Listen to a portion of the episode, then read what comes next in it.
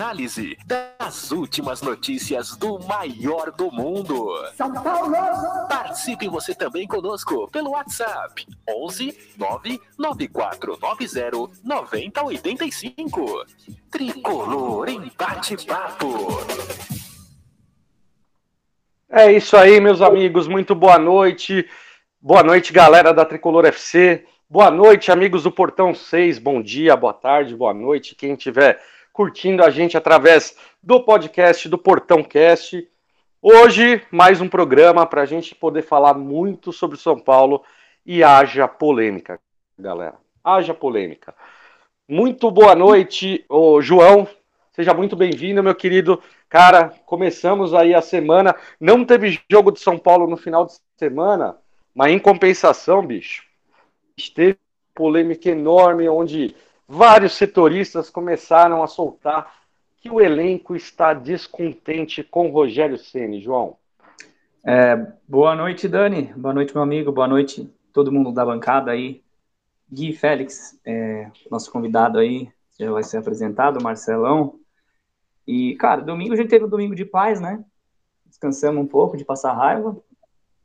E a semana começou fervendo aí com com esses boatos aí que a gente já vai discutir daqui a pouco, dessa questão que me parece recorrente demais, recorrente demais para ser verdade, não sei, é uma questão muito muito recorrente, assim, para a gente achar que, que algo aconteceu agora só, e já, já a gente fala mais disso. Boa, boa, João. Marcelão, boa noite, meu querido. É o quarto técnico seguido que parece que conturba o elenco ali é, é, um, é um bando de mimadinho, Marcelão? Boa noite, boa noite, pessoal. Boa noite, galera aí, convidados e ouvintes. É, se o elenco tá descontente com o Rogério, acho que o Rogério tá muito mais descontente com o elenco, né? Então é todo, todo mundo descontente. E é aquela história, né? É mais fácil mandar o técnico embora do que rescindir contrato de jogador, pagar multa, ter que lutar contra o empresário. Então eu acredito que realmente é, eles sabem da força que os jogadores têm, né? Espero que seja apenas mais uma cortina de fumaça aí, porque os últimos anos a gente viu que isso aí não deu certo. Foi assim com o Crespo, foi assim com o Diniz também, né? De certa forma, com o Aguirre, e vai, vai voltando aí. Todos os técnicos caíram por pressão do elenco, com essa mesma historinha aí, Dani, de elenco descontente, no vestiário, no vestiário descontente. E no final, quem ficou descontente mesmo foi a torcida São Paulina.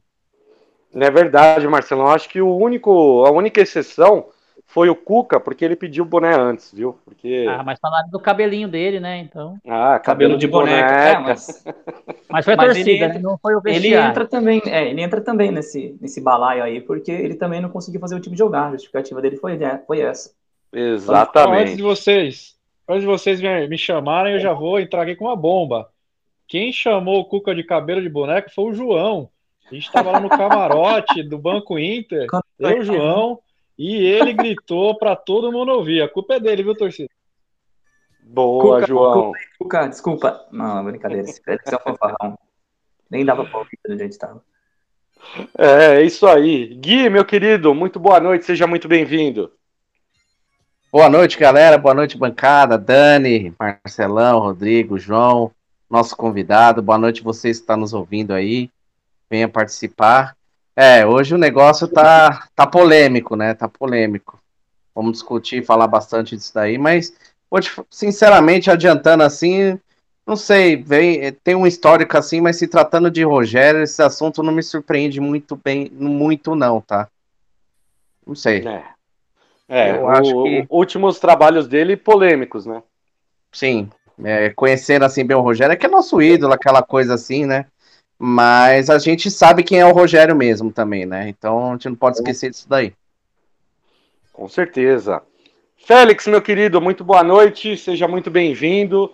Cara, a Independente soltou uma nota de apoio ao Rogério Ceni e ela que não gritava o nome do Rogério Ceni vai passar a apoiar porque parece que a organizada percebeu que não é ali ficar de mal. O Ceni não é o maior dos problemas. Acordou a Independente finalmente? Fala, Dani, agora oficialmente. Boa noite aos ouvintes da Tricolor, Uf... Tricolor FC. Boa noite ao pessoal do Portão 6, Portão Cast. Bom dia, boa tarde, boa noite. A bancada, ao nosso convidado, que já já vamos é, passar para todo mundo, apresentá-lo. Dani, tô com a torcida dessa vez, hein? A gente aqui não é contra ninguém, a favor de ninguém. É, a gente sempre tem opinião própria. E nessa eu tô com a Independente. É, mas também. antes da gente, antes da gente falar, né? é, sobre essas polêmicas, a gente vai falar bastante. Vamos pedir o pessoal participar aí, mandar mensagem, mandar mensagem de voz, de texto. Eu queria falar que eu prometi, eu tenho que cumprir. O pessoal mandou no Twitter, mandou no WhatsApp. E aí, Félix, e a camisa? O golpe não passou e a gente vai sortear a camisa. Então, pessoal, pessoal que está ouvindo aí, é, salvo engano, dia 11, o São Paulo vai publicar aí, vai é, passar nas redes sociais a nova camisa, né? A estreia aí da nova camisa do Tricolor. Então, pessoal que está nos ouvindo, nossos seguidores, a gente vai fazer o seguinte: no dia 11, a gente vai publicar lá no Insta da rádio e no Insta do Portão 6 as regras para participar e poder ganhar a camisa tricolor oficial. Tá bom, Dani? Então, aí sim, 11, hein? Aí é sim, é promessa feita é promessa cumprida. Opa, aqui não é político, não. A gente mata cobra e massa o pau, como diria no interior, viu, Dani? Então é o seguinte: vai estar tá lá publicado no dia 11. Sigam lá as regrinhas, coisa simples, não tem nada de ficar marcando trocentas pessoas, de mostrar teste do pezinho, de ter que dar três cambalhotas carpadas, não é nada disso. É coisa bem simples. E não vai precisar de Xerox, mesmo. não. Igual, não, igual o São Paulo fez. Levar o Xerox. não precisa, é pulseirinha, não precisa levar o, o teste é, impresso, nada disso. Então, as regras simples, depois a gente vai, então, divulgar aí a partir do dia 11, o pessoal fica ligadinho lá, beleza, Dani? Beleza, beleza. E hoje, aqui na nossa bancada, a gente recebe com muito prazer ali um convidado nosso, é um amigo do Portão 6 da Tricolor FC. Então, Félix, por favor, faça as honras, meu querido. Seja bem-vindo, Henrique. Abrimos aqui o Portão 6 e a rádio para você poder participar. O pessoal que está nos ouvindo, que quer participar, manda mensagem aí no nosso zap. Quer confirmar o zap aí, Dani? É o 11 994 90 90 85. Repita. Re... 11 994 90 90 85. Galera, pode mandar mensagem de texto, mensagem de voz. Entre em contato com a gente que a gente bate um papo aí com vocês, vocês participam também com a gente. É sempre um prazer receber. E hoje a gente recebe o Henrique, né, Félix? É isso aí. Henrique, por favor, seja bem-vindo. Se apresente aí, fique à vontade. Quiser falar da cidade, a sua idade. E vamos falar de tricolor. Você quer participar, faça que nem o Henrique. Mande mensagem é, no WhatsApp, no Insta da rádio, no Insta do Portão 6. A gente vai estar selecionando aí toda semana é, um torcedor, um seguidor, um amigo, é um blog parceiro para estar tá aqui com a gente debatendo São Paulo. Boa noite, seja bem-vindo, Henrique. Obrigado. Antes de mais nada, quero agradecer o convite de todos vocês. Uma honra estar aqui com vocês. Bom, eu sou o Henrique, eu tenho 34 anos, eu sou de Mogi das Cruzes, mas moro hoje em São Paulo. Então, estou sempre no Morumbi, moro pertinho aqui do estádio e com frequência participo dos jogos lá para tentar apoiar, fazer a nossa parte como torcedor, né? Legal, legal, jogo, Henrique. Jogo sim, jogo sim de novo, o Henrique tá lá. Normalmente na arquibancada azul, Henrique? Isso, sempre na arquibancada azul. Sempre Boa! E, e, e para começar, a gente já começa com polêmica, viu, Félix? Ô Henrique, como é que você tá vendo aí esse São Paulo de 2022, meu amigo? Cara, parece que é um é uma Xerox dos anos anteriores, né? É, de novo, o técnico sendo contestado, de novo a diretoria parece omissa, esperando o pior para demitir o técnico. E aí, de novo, a gente recomeça o trabalho no meio da temporada, ou até com poucos jogos, e daqui a tempo parece que tudo volta a acontecer de novo. Vem técnico, sai técnico e, e nada acontece. É, então, assim, eu acho bem difícil a situação. Eu gostei bastante da, da organizada falando que, que está apoiando o Rogério. Eu acho que é, um, é uma demonstração importante, até para os jogadores também entender que, que a organizada está do lado do treinador dessa vez e não ao contrário, né?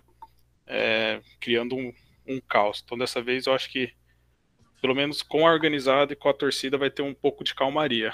Agora vai ter que depender mais dos jogadores entender a, a filosofia do, do trabalho novo, né? Com certeza, com certeza.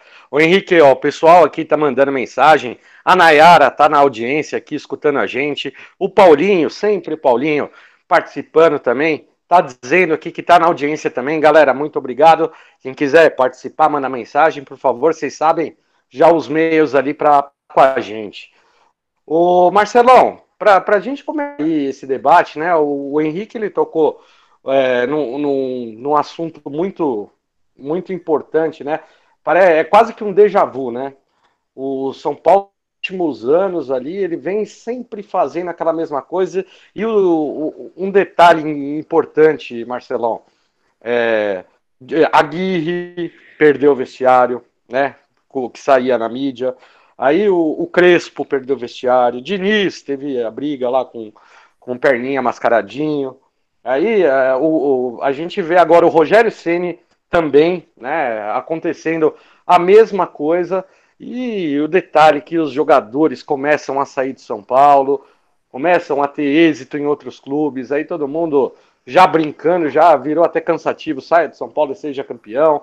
É, muda muita coisa, só não muda a forma do São Paulo gerir, né? O São Paulo para no tempo e acha que a camisa acaba jogando sozinha é, tá complicado, né, cara? E eu acho que finalmente o, o Henrique também citou isso, né? A organizada acordar e parar de fritar treinador, né? Até mesmo jogador. Se se a organizada começar a, a ir para cima também da diretoria, uma coisa que eu duvido muito, mas seria o ideal também, porque não, não dá, né? Jogador que tá com salário atrasado desde 2020 Aí você pega o, o, Como é que o Rogério vai fazer esses caras jogarem com um monte de salário atrasado? Aí a diretoria, ao invés de quitar, por exemplo, pega o caso do Daniel Alves. É, Daniel Alves, a diretoria, em vez de pagar a dívida dele, foi lá, contratou o Orejuela. E aí o Orejuela simplesmente foi doado para o Grêmio, com o São Paulo pagando mais de 200 mil reais de salário para o atleta jogar no Grêmio. Olha o tanto que o São Paulo gastou nessa lateral direita, fez acordo com o Ranfran para ir embora, fez acordo com o Daniel Alves para ir embora, é, tá pagando o Orejuela e mais o Rafinha. Então quer dizer, você soma aí, e todos esses jogadores, eles estão na folha de São Paulo. E só um que está no elenco de São Paulo, que é o Rafinha agora.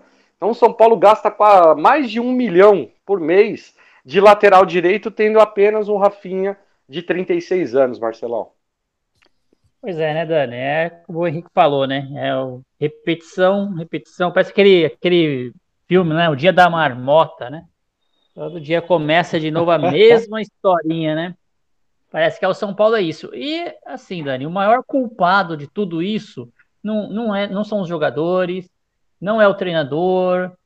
Eu acho que é a diretoria, porque é a diretoria que monta o elenco, é a diretoria que, que manda o treinador embora ou que contrata treinador é a diretoria que faz as suas prioridades, né?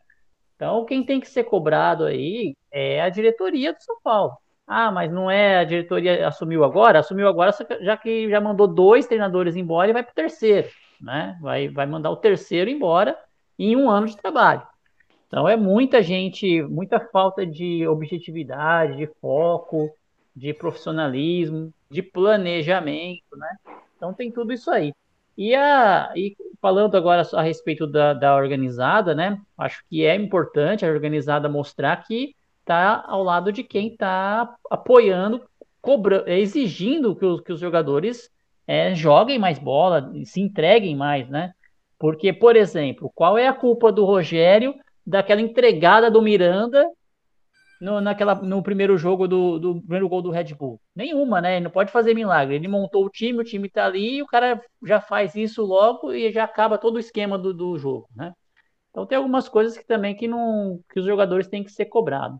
E sobre jornalistas, notícias, imprensa, né? Tomar cuidado porque é, são os mesmos nomes, aliás, é o mesmo nome que começa a notícia, né? Não, não, não são os mesmos, é o mesmo nome que começa a notícia, todo mundo já sabe quem é o jornalista, tem o portal que vai falar, que vai começar a lançar alguma notícia, seja de reforço, seja de vestiário tá, tá estranho. E é uma coisa estranha que eu li a matéria depois do, do GE, né? Falando a respeito disso, e os funcionários do São Paulo estão incomodados com o Rogério, porque o Rogério cobrou aí a questão do, do coronavírus, né? O excesso de, de casos do coronavírus. É realmente absurdo. É, é o mínimo que ele tinha que fazer, né? Ele perdeu 16 jogadores aí né, nessa temporada, né? Nesse começo de temporada, por causa do coronavírus. Então, não está sendo cumprido o protocolo como estava antes porque o São Paulo teve, tinha tido poucos casos, né, até então. De... Na gestão Leco, na gestão Leco foi exemplar, foi é, foi exemplar, né? Exemplar. Então, alguma coisa aí realmente pode estar sendo, tá sendo algum relaxamento aí por parte dos funcionários, porque essa nova cepa aí ela entra com muita facilidade, né? Então pode ser um funcionário da que está trazendo isso e convive ali com os jogadores. Então isso é muito comum. Então precisa realmente aumentar a atenção aí do protocolo porque ficar sem os jogadores já no começo já é ruim, né? Mas eu acredito ainda no. Depois a gente vai falar do jogo, né? Do próximo jogo de amanhã contra o Santo André.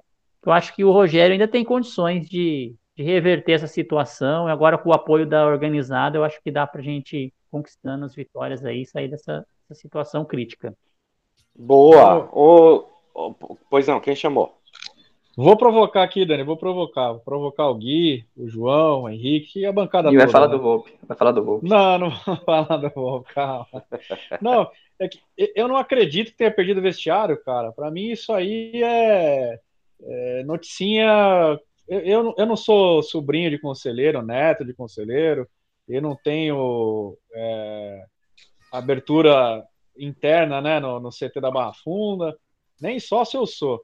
Mas, cara, tá muito nítido que não existe isso. É, o Aguirre perdeu o vestiário. Será?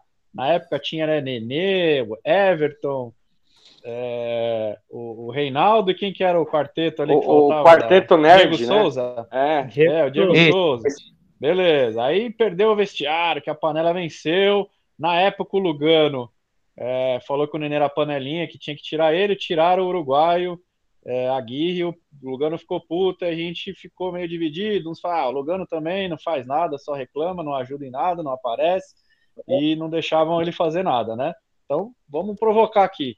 Depois, é, o Diniz. O Diniz até que teve um tempo razoável, né? O pessoal segurou bastante. O Diniz, eu acho que de todos aí, ele é o único que realmente perdeu. Que a, aquela discussão com o Tietê passou um pouco dos limites e é aí já tinha questões de salário e tal, mas eu acho que realmente ali é, o pássaro saiu, então tem um pouco de cada coisa. Mas dos quatro eu acredito só ali. Fora ele, Crespo, perdeu o vestiário aonde? O cara foi campeão, todo mundo teve a glória, é, videozinho, é rede social, todo mundo parabenizando. O, o cara Pagaram até a frase estranho. do cara, meu. Então, bem estranho. Agora o Rogério perdeu o vestiário, o cara em três jogos. É, aí falando que funcionário tá reclamando. Cara, se realmente estão reclamando, eu tô é com o Rogério, cara. Então eu queria provocar o João, o Gui o Henrique, é, para ver que, se eles acham que realmente o Gui que é boleiro aí, Gui, você acha que realmente o cara que cobra muito já perde o vestiário rápido assim? Não, não, não acho não. É, o Rogério cobra muito, né? Um cara que, que é sempre vencente, sabe da, da intensidade que o Rogério tem, né? A opinião que eu tenho com o Rogério, eu acho que ele é um mau técnico. Né? Não sei se muita gente, muito São Paulino vai discordar de mim, só acho que ele é um mau técnico. Todo lugar que ele passou no Flamengo, né, teve boatos. A gente sabe que o Rogério é um cara assim difícil, exigente, né? Hum, é uma coisa que tem que ser apurada. Talvez não acredito que seja isso também não. Mas eu acho que o Rogério é um, é um mau técnico. Ele não conseguiu fazer nenhum time jogar bola. Fala um time que ele conseguiu fazer jogar. Né? Eu não acho ele. Ô, Gui, deixa é. eu te interromper. Ele é um técnico, parece que de teoria, né, cara? Ele tem muita é. teoria, é. mas a prática é tipo um Diniz, mas um Diniz mais inteligente, assim, com mais teoria do que o Diniz. Vamos assim. Cara, eu, falando no Diniz, é, Diniz também, eu concordo demais com o Rodrigo falou, né? Ele perdeu o vestiário ali naquele episódio ali. Mas por um, por um momento, o Diniz fez o São Paulo jogar bonito, cara. Foi o único técnico que fez o São Paulo um tempo jogar bonito. Jogar bem. Ah, o Crespo o também. Ah, o Crespo no começo também, né? o Crespo sim, foi... sim, mas o Crespo Diniz... só não foi campeão invicto por conta do VAR. Sim, verdade. Mas a gente fala do Diniz, mas o Diniz, numa época lá, fez. Ele, o São Paulo estava numa semifinal de Copa do Brasil e líder do Campeonato Brasileiro. A gente sonhava em ganhar os dois. Né? E o no, São Paulo jogando. Novembro bem, e né? dezembro. Novembro Isso. e dezembro. Aí teve aquele episódio, teve... perdeu tudo, né? Perdeu a mão, perdeu o time. Mas a questão do Rogério, eu não acredito que seja isso, não. A questão do Rogério é que eu acho que ele é um mau técnico. Infelizmente, o Marcelão falou que ele pode entender muito de teoria, e não entende muito de teoria, ele é um cara inteligente. Só que acho que treinador, fazer time jogar taticamente, eu acho ele fraco. É, eu, nesse ponto aí eu, eu, eu vou te falar uma coisa. É, vendo o trabalho dele no Flamengo e depois o Renato Gaúcho, né? É, até o, o Mauro César Pereira, flamenguista ali fanático, ele fala, falando e citando que o Rogério Ceni, mesmo com os problemas que ele teve ali no, no Flamengo, ele conseguiu ganhar os jogos para levantar uma taça. E o Renato Gaúcho ele simplesmente perdeu e estragou tudo aquilo que o Rogério Ceni tinha conseguido, tinha, é, tinha feito.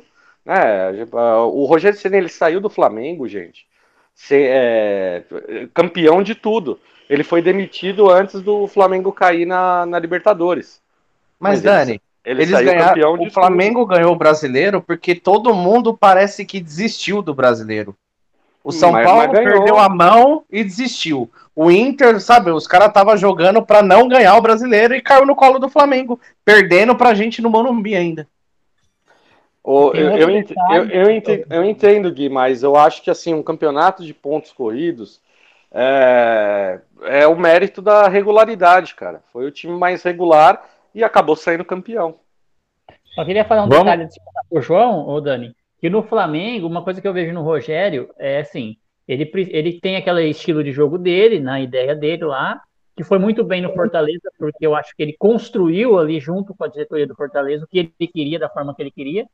Aí ele chegou no Flamengo com uma, as opções, uma, muitas peças em várias posições para ele fazer o que ele queria também? Agora, no São Paulo não tem. Ele fica com, essa, com esse negócio aí de, ah, não tem o jogador que eu quero, então o, jogo, o time tem que jogar mal. Sim, não dá, né?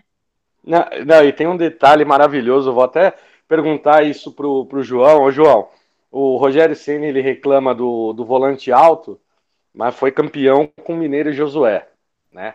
O, o Luan foi o, o autor do gol ali na, na final, é, é incrível como a, a, desculpa do volante alto, ele não tem ponta. Pô, o São Paulo de, de, da época ali de 2005, 6, 7, 8 não tinha ponta. Não, não, é, é era, um time, era um time que jogava com num 3-5-2, com os laterais virando meias. É, era um time que jogava muito coletivamente. E o Rogério Ceni, ele é a melhor partida que eu acho que ele fez uma das melhores partidas que ele fez do ano passado foi contra o Internacional, jogando com três zagueiros.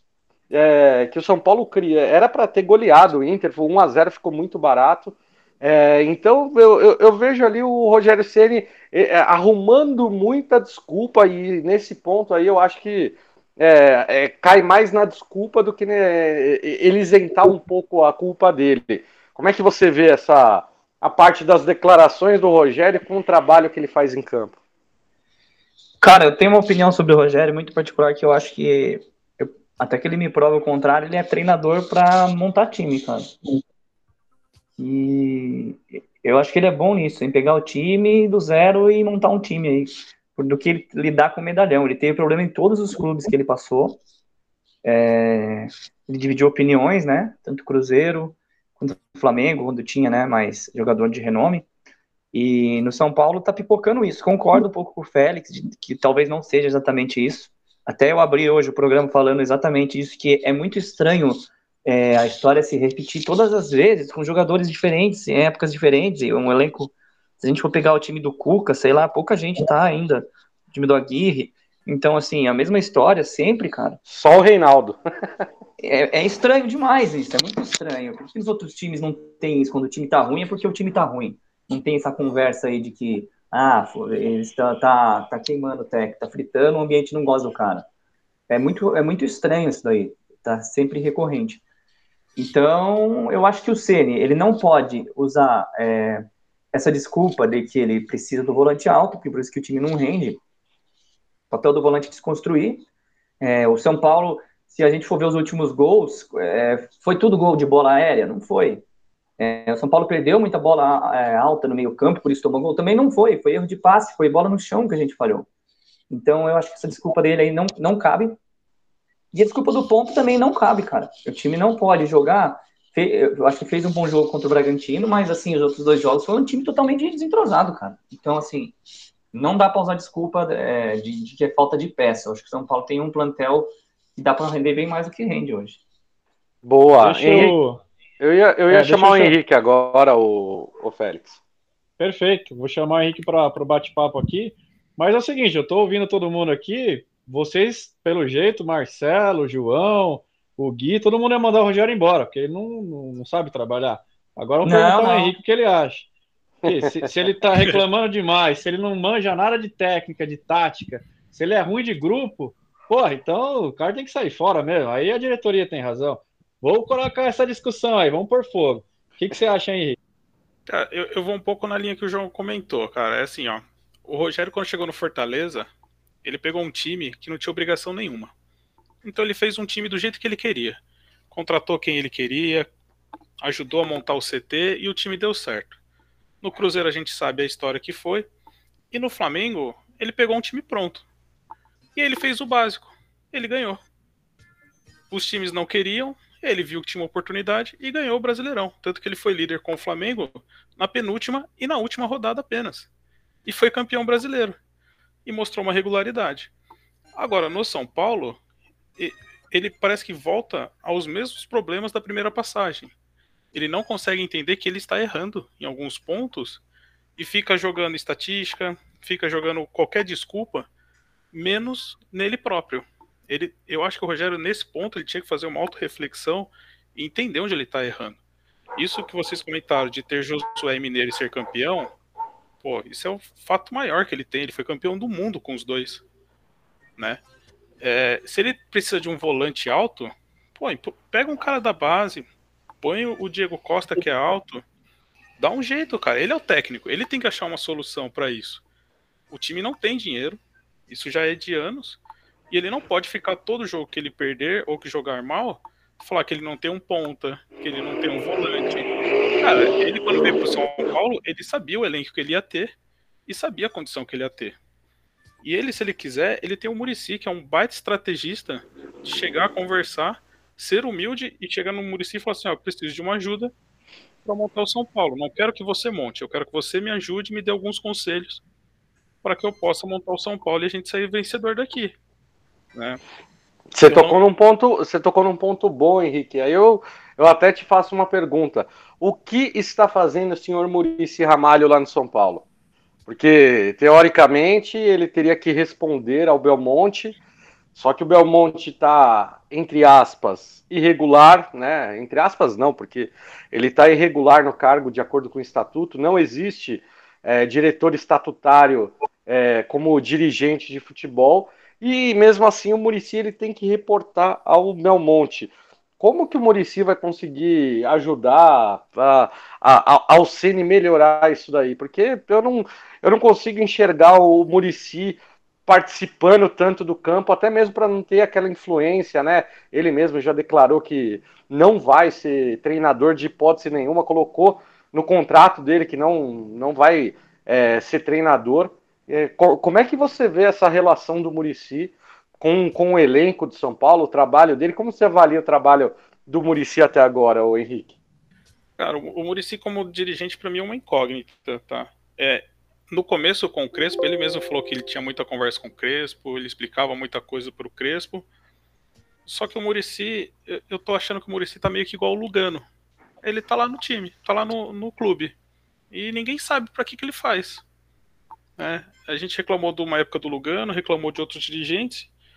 E o Murici, eu não, eu não consigo achar a função dele. Porque se ele tem que reportar para alguém que na teoria, né, na prática não existe, não faz sentido. Ou ele reporta direto pro Casares, ou ele não, não reporta para ninguém e, e, e, tá lá. Né? Não sei para que também.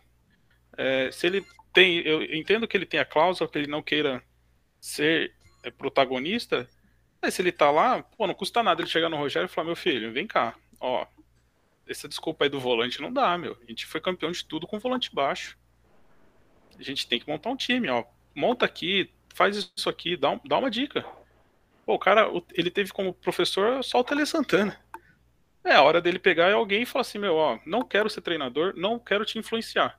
Eu vou te dar dicas. Se você quiser ajuda, muito bem. Se você não quiser, pô, tentei.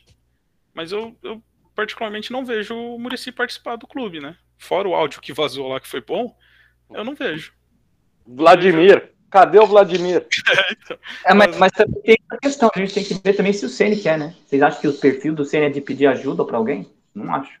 É, então por isso que eu falei que ele tinha que ser humilde, né? De, é, de entender que problema. ele precisa dessa ajuda. Pô, é legal você ir lá na Europa fazer treinamento com, com, com Guardiola, com o Klopp, mas pô, ele tem o Murici.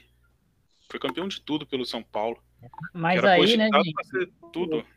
Só para complementar, né? Eu acho que aí falha também a diretoria, né? Se a diretoria quer que o Murici aproxime-se mais do, do Rogério, mesmo que o Rogério não queira, é, a diretoria fala, você vai ficar no dia a dia lá e dando umas dicas. Fala, você não precisa entrar lá no, no seu auxiliar do, do Rogério. Mas você vai ficar acompanhando de perto, você vai participar mais de conversa.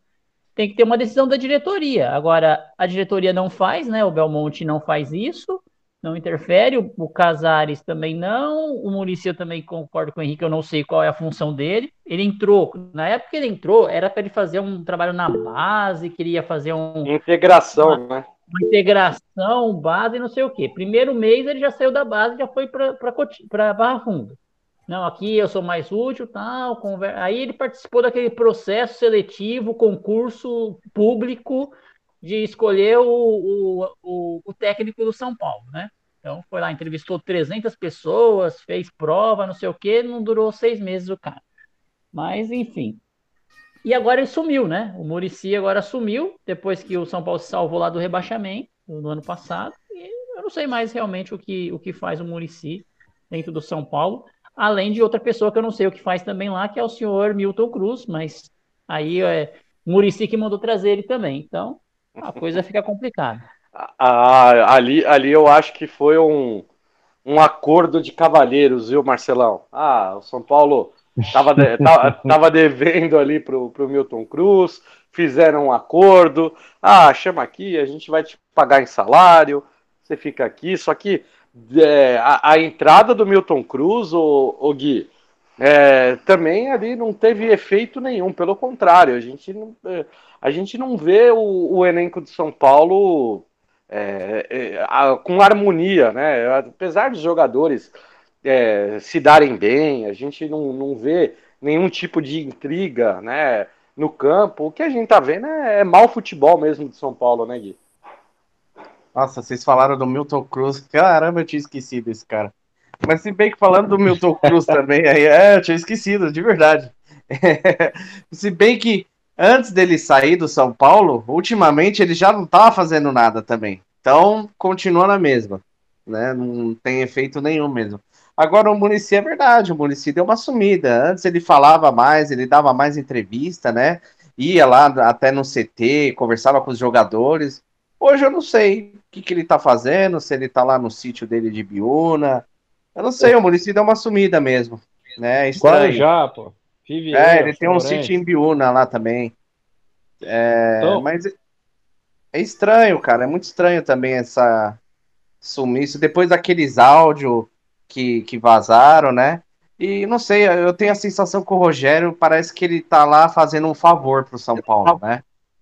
Eu tenho essa sensação. Quando ele veio pro São Paulo, ele.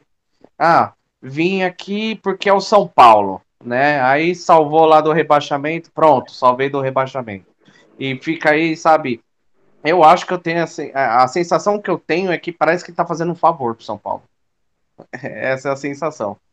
Mas, cara, o elenco que tem, eu acho que dá para fazer jogar mais, cara. Dá para fazer, não sei se eu tô pegando muito no pé, se é começo de temporada, mas eu venho comparando com os outros trabalhos dele. Ele pegou o Flamengo pronto, né? Vocês falaram do Renato Gaúcho, mas vamos lá. O Rogério pegou o, o Flamengo pronto, um time pronto. É o mesmo time que o Jorge Jesus ganhou tudo. Ganhou lá um brasileiro.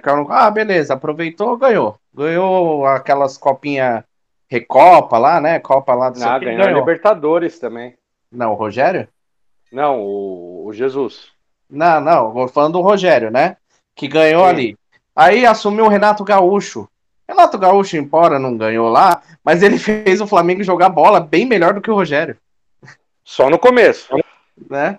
Perdeu a Libertadores lá por uma falha lá e porque ele foi falar besteira no negócio do Flamengo, do Grêmio, não foi isso? O Renato Gaúcho só caiu porque falou a besteira lá do Grêmio lá. Parece que ele meio que, né, não queria que o Grêmio caísse. Falou um negócio lá, entregou pro Grêmio, enfim. Né? Por isso que o Renato Gaúcho caiu do, do Flamengo. Mas eu não sei, o Rogério, a sensação que eu tenho é que ele acha que tá lá fazendo um favor pro São Paulo e não, não é por aí. Né? Ele precisa fazer esse time jogar bola mais e, e, parar de reclamar. É isso que tem, ele já ele sempre soube que era isso, né? É, é trabalhar. É, ele, ele trabalha pra caramba, é fazer o time jogar bola. Acho que o São Paulo, é, assim, se o São Paulo perder amanhã, para mim ele cai. Mas eu acho que o São Paulo não vai perder amanhã. O São Paulo vai ganhar amanhã, vai dar aquela tapeada lá e vai voltar tudo normal. Deixa Boa. eu fazer Fala. aqui o advogado, Dan. Fala aí, Félix. Rapidamente do Rogério, né?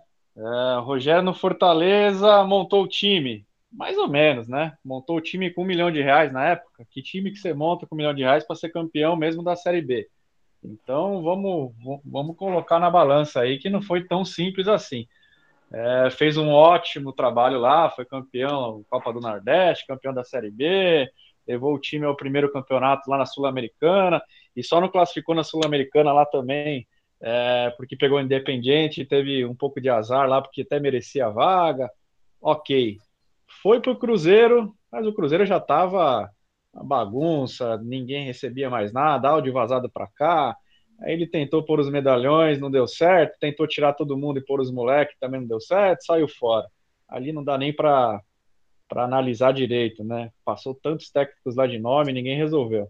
Ele foi para o Flamengo, e no Flamengo é o seguinte: não é que ele perdeu o vestiário, ele nunca teve o vestiário. Ele é um paulista, é, nerd, roqueiro, não tem nada a ver com o Flamengo, com o Rio de Janeiro. E se comparar ele com o Renato Gaúcho em, em relação ao elenco, é até sacanagem, cara. Entendeu? É, é, a mesma coisa o Renato chegar no, no Palmeiras depois que o Abel sair. Cara, é, não tem nada a ver um estilo com outro, a cidade, o elenco, enfim. É, então, por isso que não é que ele perdeu o vestiário, nunca teve o vestiário. E o Gabigol preocupado lá com o cabelo, com o Instagram, o Rogério não, não é esse cara. E ele vem do Tele, vem do Murici, a escola dele é essa.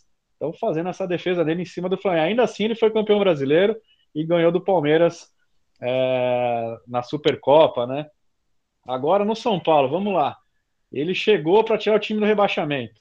Não importasse a forma que ia jogar, não importasse o jeito. Segundo ele, nem contrato tinha, foi verbal. Ele conseguiu ganhar dois clássicos importantíssimos contra o Corinthians. Contra o Palmeiras teve é, uma facilidade ali com o time reserva, mas mesmo assim ganhou, tirou o time, ok. O fora de casa. Dele, fora de casa, exato. O trabalho dele começou realmente nessa temporada. Que ele não, ele fez um treino, machucou o Luan, já perdeu, então começou agora. A gente tem aí, vai, 10 treinos no máximo, 10 treinos com o pessoal que chegou. Ele rodou o elenco, ele falou que ia fazer isso 200 vezes em toda entrevista, que até o jogo contra o Red Bull ele ia rodar o elenco. Tanto quanto o Red Bull entrou o Thales, entrou o Igor Gomes, o time totalmente diferente, Ravinha na reserva. É... Agora, os três primeiros jogos que ele falou, acabou. Em tese, ele tem que agora achar o time e colocar para jogar. O time precisa render mais. Concordo e não tem desculpa. Eu, o que eu acho que assim ele falha demais é quando ele fica falando de, de jogador, de elenco. Por quê? Pô, se eu tô numa empresa e o gerente, toda vez que tá lá o regional, o presidente da empresa, o cara fala, ah, minha equipe é fraca, minha equipe de vendas é uma porcaria, preciso de um cara bom de vendas. Isso você acaba realmente perdendo o grupo. Então, nisso, é, ele está errado em expor, né, publicamente. Internamente até pode falar. Então, a minha ressalva é essa. Agora, reclamar da postura de jogador, reclamar da postura é, do fisiologista, do fisioterapeuta, da equipe médica, reclamar dos diretores, do conselheiro, do, ele pode reclamar do que ele quiser, porque realmente, se ele não falar nada, ele vai ser engolido novamente como escudo, vão mandar ele embora e, e o negócio vai ficar. Essa atitude que eu espero do senhor Murici e do Rogério. O Murici foi contratado para fazer a transição da base. De repente ele estava sendo o, psicólogo lá que faz a entrevista, né? Que nem empresa, dinâmica de grupo, caramba. Da, depois ele foi o cara para ficar dando entrevistinha lá de pedindo desculpa, explicando o porquê do Crespo, enfim. Mas eu quero acreditar, cara, eu não vou deixar essa diretoria e as diretorias, não essa passada, retrasada, é, queimar os ídolos, né? Aconteceu com o Raí, não sei se colocaram no lugar errado, no momento errado, não sei se ele é ruim, não sei se ele é bom, não sei se ele tinha carta branca, enfim. Mas o Raí, cara, foi um cara, é, pro pessoal aí que acompanhou os anos 90, um ídolo máximo. Depois vem Rogério Ceni, né? Para a geração mais nova, o Rogério Ceni foi o ídolo máximo. Para a geração ainda mais nova agora, é, o Lugano. Rogério Murici, é, aí tem o Lugano, que os caras queimaram. Ricardo Rocha. Ricardo Rocha com o pessoal mais antigo. Colocaram o Kaká aí de sei o que lá, do fisioterapeuta tirando foto, fazendo os negócios, nada a ver. E saiu numa foto lá, os caras queimam o Kaká. Um exemplo, né? Então temos que tomar muito cuidado, cara. Eu quero acreditar que o Murici tenta fazer, que ele não expõe, não joga no ventilador, porque ele sabe que agora não é momento para isso, não vai adiantar nada. Enfim, quero acreditar nisso. Mas que é estranho realmente. E com o Lugano aconteceu isso, né? Eu fui um dos críticos, falei, pô, Lugano é, tem conselheiro que fala que ele chega lá, põe o pezão em cima da mesa, fica tomando mate, não faz porra nenhuma. Mas, e depois ele falou que tentou e não conseguiu, não deixavam ele fazer. Então essa é a minha ressalva. É, independente se fosse o Rogério ou não, é, o ídolo, enfim, ele como técnico a gente tem que saber separar, ainda que seja difícil separar. É, não importa quem seja, cara, mandar um cara embora, terceira, quarta, quinta rodada, é, com esse planejamento de falar, ó, a gente vai jogar, vai dar oportunidade para todo mundo, vamos rodar o elenco, depois a gente começa a jogar, eu acho absurdo, absurdo. Agora vocês podem aí Ô, conectar a minha opinião. Não, eu vou aproveitar o seu gancho, eu queria perguntar para o João, João, o, o Ceni, ele tem praticamente o mesmo elenco do, do Crespo, campeão paulista, com cinco reforços, né? tirou ali os jogadores que, que ele pouco utilizava ou mal utilizava, que acabaram o contrato e acabou trazendo cinco reforços. Tem também a complicação ali, muitos atletas com Covid, uh, Luan, Luciano, Valse, é, todos lesionados. É, então eu acho que isso também atrapalhou, e até o próprio Rogério admitiu na coletiva contra o, o Red Bull que assim ele poderia ter iniciado com, com o time da Copinha é, esse campeonato paulista. O quanto que você acha ali que, que a torcida tem que ter paciência? Qual o prazo que você dá de paciência ali da torcida com o Ceni? Eu acho que não é nem o que eu dou, acho que o prazo que a torcida dá é o, o clássico, né, cara? É isso, é o clássico. Passou do clássico, a pressão vai ser monstruosa assim em cima dele. É claro que eu, eu, entendo que é um ano novo, a pessoa quer começar ideias novas, etc. Ele pode estar tá tentando achar um, alguma coisa diferente aí, agora que talvez ele se sinta o trabalho dele, como foi citado aí pelo Félix, por exemplo, que ano passado ele só pegou ali um, uma cauda de cometa, tocou o, o tampo do, do Crispo para não cair. Eu entendo esse lado, mas ele precisa dar a resposta logo, porque os outros times começaram não, não, do, da mesma forma praticamente, os rivais, né? Ninguém fez contratações absurdas dos nossos rivais e ninguém estava jogando o futebol que o São Paulo está jogando. Assim. O Corinthians, até por menos, já demitiu o, o, o Silvinho. Então, assim, a pressão é normal que ela chegue.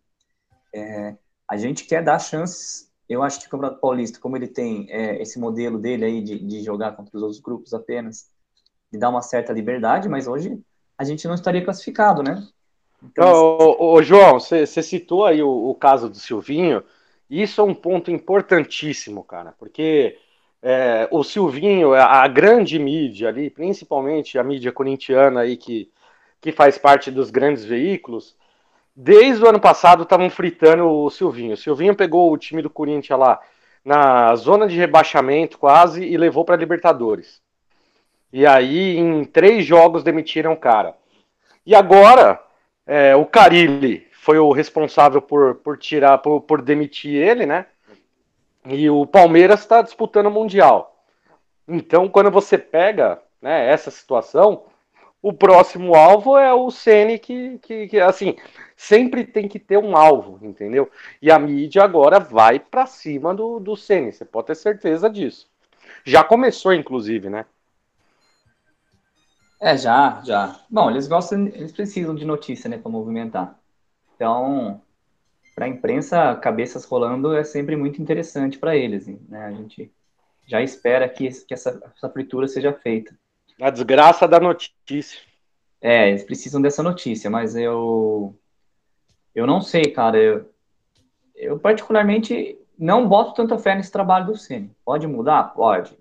Eu não boto tanto, mas eu não admitiria agora não, cara. Daria mais um, um pouco de tempo para ele pra ele tentar encaixar o time, ter alguns reforços, né? Voltar pelo Boa. menos aí o Patrick, o Luciano, não sei. Esperava mais um pouquinho, mas a, o que é conven, convencionado é a, a, paciência da torcida vai até perder um clássico. Tomou pau no clássico, a paciência vai embora. Boa, ó, o Castelox, o, o Rafa lá do Santo Papo, tá na audiência aqui, tá escutando a gente. Ele disse que o Renan, é, o Renan, o ex-jogador de São Paulo, é, ele disse lá no Santo Papo que o Lugano saiu após, após fazer uma cobrança e a diretoria dizer para ele que, que não era para fazer isso para não traumatizar. E ele está dizendo que ele duvida, mas duvida muito que o que o Ceni permaneça no, no clube caso de derrota ali do no jogo contra o Santo André. A pressão vai ficar enorme, né, Marcelão? Se se acabar perdendo ali pro, pro Santo André, ou até acho que até empatando, viu, Marcelão? É, o problema ali, né, primeiramente, né? Um abraço, é, Rafa. Um abraço pro Castelox. É, a questão aí do planejamento do São Paulo, que já começou errado, porque planejou chegar na final do Campeonato Paulista com um técnico novo, com um elenco a ser montado e tudo mais, já é o primeiro erro, né? Então deveria ter falado, olha, nós não vamos chegar na final do Paulista, nós não estamos prevendo dinheiro para chegar na final do Paulista, nós vamos usar o Paulista para fazer é, a preparação do time para a Copa do Brasil, Sul-Americana e Campeonato Brasileiro. Primeira coisa que já saiu errado aí. Então, o CN não, o CN não pode é, não chegar, né, na, não passar dessa fase do, do Paulista, né? Agora, com relação à pressão, Dani, eu acho que ninguém esperava que, passadas três rodadas aí, o time estaria na zona do rebaixamento, né? Então isso complica um pouco, porque se tivéssemos ali com jogando mal, mas ganhava de 1 a 0, é, tivesse com uns quatro pontinhos ali, estava ali no meio da tabela, eu acho que a pressão seria menor, né? O problema de não ganhar do Santo André é que a gente ficará na zona do rebaixamento, né? Possivelmente. E aí a pressão é muito grande, né? Zona de rebaixamento de Campeonato Paulista é uma humilhação muito grande, principalmente para o campeão, né? Nós somos o, atu o atual campeão é, paulista, né? Da competição. A gente não pode ficar na zona do rebaixamento. Então isso é a questão maior aí. Eu utilizar, eu seguraria o Ceni no Campeonato Paulista, pelo menos, daria o Campeonato Paulista para ele montar esse time. Claro, desde que o time não seja rebaixado, né? Que aí não, ou riscos iminentes de rebaixamento. Mas eu acho que daria para dar esse tempo para ele, pelo menos esse tempo, para bancar esse, esse, esse trabalho aí e não ter que começar do zero de novo. Lembrando que agora no dia 23 tem Copa do Brasil, né? É, e é, contra, é um jogo único. E se a gente perder esse jogo aí, a coisa piora. Embora eu não acredite que o São Paulo vai ser campeão da Copa do Brasil, Mas já ser eliminado no primeiro jogo, aí não tem como segurar ninguém, né? Acho que não tem que segurar nem, nem o Casares lá. Tem que mandar o Casares embora também. Casares, Murici, Belmonte, todo mundo tem que cair. Se o São Paulo não, não conseguir passar, nem sei o nome do time lá, qual que é o nome do time que vai ser dia 23? É, Campinense, não é? Campinense, sei lá não, o time que é. São Paulo não conseguiu ganhar esse time. Tem que sair o Murici, tem que sair o Rogério Ceni, tem que sair o Belmonte e assim, eles têm que entregar a carta de demissão e falar, estamos saindo. Porque não é possível. Mas aí, mas ó, até a tia da cozinha tem que sair, viu? Tem que sair todo mundo. Aí tem que, ó, fecha aí e vamos abrir uma porta, vamos contratar de novo. Põe o Alex, vem aqui, pega sua molecada aqui e vem pra cá. Porque não dá, né? Ser eliminado no primeiro jogo numa, numa contra um time desconhecido, aí é, é demais. Mas enfim, é. o meu prazo que eu daria pro, pro Ceni é o final do Paulista desde que ele não fique na zona do rebaixamento, né? Porque se ele ficar na zona do rebaixamento, eu gostaria de segurá-lo, mas não tem como, né? Ninguém aguenta essa pressão, nem o Casares, nem o Belmonte, ninguém aguenta, né? Eu concordo, né? Chamar o Henrique para o papo, Henrique, você acha que a pressão, o Rogério aguenta até qual ponto? E para você, você daria aí um prazo confiando no Rogério até quando para o São Paulo mostrar resultado? Não é nem jogar bem, é mostrar resultado. Ah, olha, o que o João falou é muito, é muito bom. É, até o primeiro clássico, né? E lembrando que a gente tem o Santos, aí se não me engano tem dois jogos, e depois dois clássicos em seguida, porque o Palmeiras está no Mundial. Então isso pode complicar muito lá na frente se o São Paulo não começar a pontuar e rápido, né? É... Cara, do Rogério, eu manteria ele. Até porque eu acho que se mandar ele embora, a gente vai perder muita coisa e não tem ninguém também no mercado. Quem que a gente poderia trazer? Eu não, eu não consigo ver ninguém querendo é, assumir um abacaxi que é o São Paulo hoje em dia. É, a, né, pelo que a gente escuta na mídia, é sempre elenco rachado, diretoria que nunca está presente, é, o clube não tem dinheiro para contratar um técnico grande. Então, cara, vamos manter o Rogério. Só que, claro, se ele não começar a mostrar resultado e um risco iminente no campeonato de tiro curto como o Paulista, que são só 12 jogos, né? Aí o negócio vai começando a, a ficar feio. É, mas eu manteria. Pelo menos no Paulistão, tem que manter ele. Não, não tem como. Senão a gente já perdeu um, um mês e meio de, de serviço. E aí, pô, o campeonato já é tiro curto, a Copa do Brasil já tá aí. E o São Paulo, né, a gente sabe que a gente adora lá, parece passar uma vergonha na Copa do Brasil contra esses times que ninguém conhece, visto o ano passado, 9 de julho, que ainda bem que eram dois jogos, porque senão a gente tinha perdido no primeiro. É...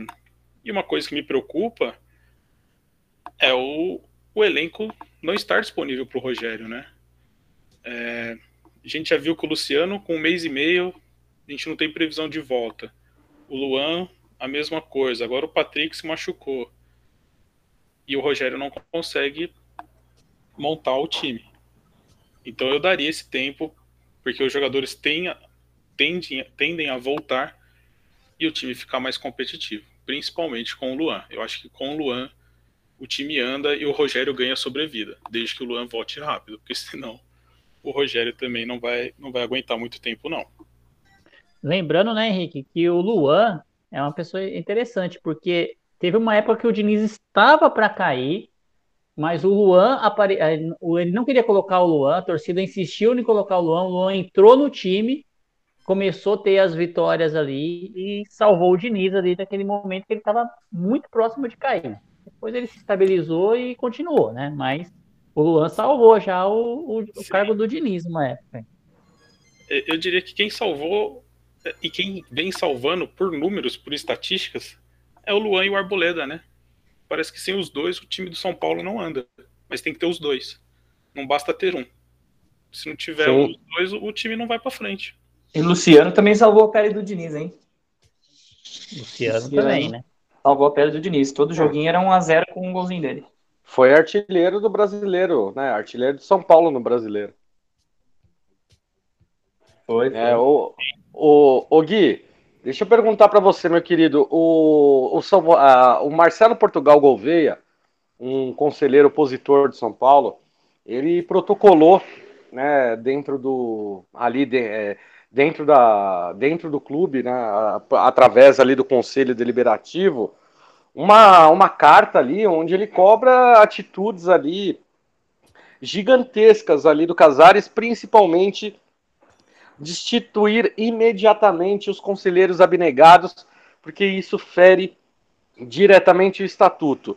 E aí ele coloca praticamente ali o Casares numa sinuca de bico, porque se o Casares tirar o, o Belmonte, Chapecó, o, os, os, dirigentes abnegados ali que estão em Cutia também, se ele é, fizer isso daí, vai mostrar que durante esse um ano e pouco ele agiu totalmente fora do estatuto. Em compensação, se ele permanecer com esses caras, ele vai continuar desrespeitando o estatuto. Rapaz, o que, que você acha disso? Você acha que o Casares vai ter força para de repente fazer isso daí, o, é, fazer é, essas mudanças aí necessárias, ainda mais porque o, o golpe acabou não passando? Cara, você acha que isso mesmo vai resolver o problema do São Paulo? Né, eu, tava, eu tava conversando hoje, né? Vamos, vamos voltar, já que você tocou no assunto Marcelo Portugal Gouveia, né? Que também já teve seu momento difícil no São Paulo, depois teve aquele 2005, ganhou o Paulista, ganhou o Libertadores. É o filho né? dele, é o, é o, filho dele, o Marcelinho. Ah, ah o Marcelinho, é. né? É. Ah, tá. Então, é. Saudoso é, Marcelo Portugal Gouveia já, mas já vamos, nos deixou. Mas, mas vamos voltar pro Marcelão lá, o Marcelo Pai, né? É, assim, teve, teve seu momento difícil também no São Paulo, ganhou tudo em 2005, né? Quem era o diretor dele? Juvenal Juvencio, né? Eu acho que o São Paulo politicamente começou a declinar ali quando o Juvenal Juvencio fez aquele, mudou o estatuto lá e pegou o terceiro mandato no São Paulo. Eu acho que dali o São Paulo começou a declinar. Sim. Então, é, ah, mudar, é, protocolou isso, vai mudar aquilo, ele não pode tirar aquilo, ele vai ter força para tirar isso. Será que é isso realmente é o problema do São Paulo? Será que isso vai resolver o São Paulo? Nós estamos falando é desse é a única coisa. É a única Nós estamos coisa falando de, dessa declinagem desde 2000 e vamos lá, 2011. e vai, 11, né, que ele colocou, o Juvenal colocou o Aidar, fez a besteira de pôr o Aidar, e ali foi só, ganhou aquela Sul-Americana em 2012, e ali só vem uma bola de neve, e a gente tá nessa bola de neve gigante já hoje em dia, se for ver, né? Então, por isso que a gente fala, sai ano, entra ano, é a mesma coisa, muda isso, muda aquilo, é a mesma coisa. Será que a culpa foi do Raiz? Será que a culpa foi do Leco? A culpa foi de quem? A bola de neve para mim já tá enorme já, né?